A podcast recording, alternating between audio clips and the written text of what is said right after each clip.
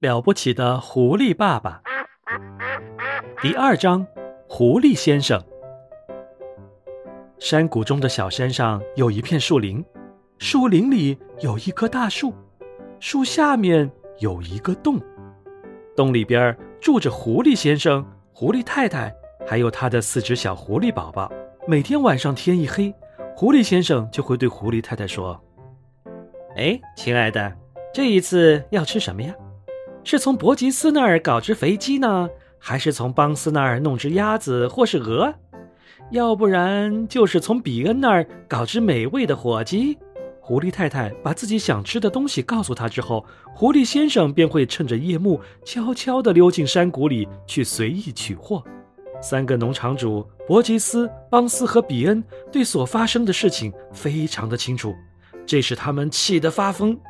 他们可不是那种宽宏大量的人，从他们那儿偷走任何一丁点东西，他们都是极其不愿意的。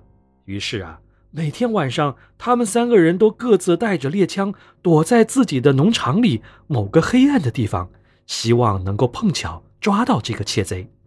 不过对他们来说啊，狐狸先生那简直是太聪明了。他在接近饲养场的时候，总是逆风而行。也就是说啊，如果有人潜伏在前面的暗处，前面的风就会把这个人的气味带到狐狸先生的鼻子里。这样，如果伯吉斯先生躲在他的一号鸡舍后面，狐狸先生在五十米以外的地方都能闻到他的气味呢。于是他就会迅速改变前进的方向，朝位于养鸡场另一边的四号鸡舍跑去。哎呦，那个恶畜生真是该死，真可恶！伯吉斯大叫道：“但愿我能把他的五脏六腑全都给扯出来，一定得把他干掉。”可是怎么样干呢？伯吉斯说道：“我们到底怎样才能逮住这这个坏家伙呀？”比恩用中指优雅地挖了挖鼻子说：“我有一个计划。”你还从来都没有过什么像样的计划呢？邦斯说：“闭嘴，听着。”比恩说。明天晚上，我们都躲在狐狸住的那个洞的外边，我们一直等到它出来，然后砰砰砰砰砰砰。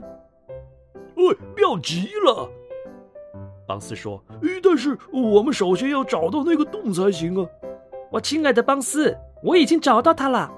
诡计多端的比恩说道：“它就在山上的树林里，位于一棵大树的下面。”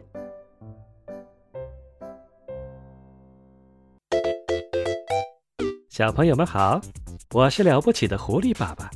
如果你喜欢我的故事，可以让爸爸妈妈帮你点一下订阅本专辑。如果你有什么有趣的想法，也欢迎在专辑下面给我留言哦。好了，时间不早了，我要继续对付邦斯和他们三个坏家伙了。下次见。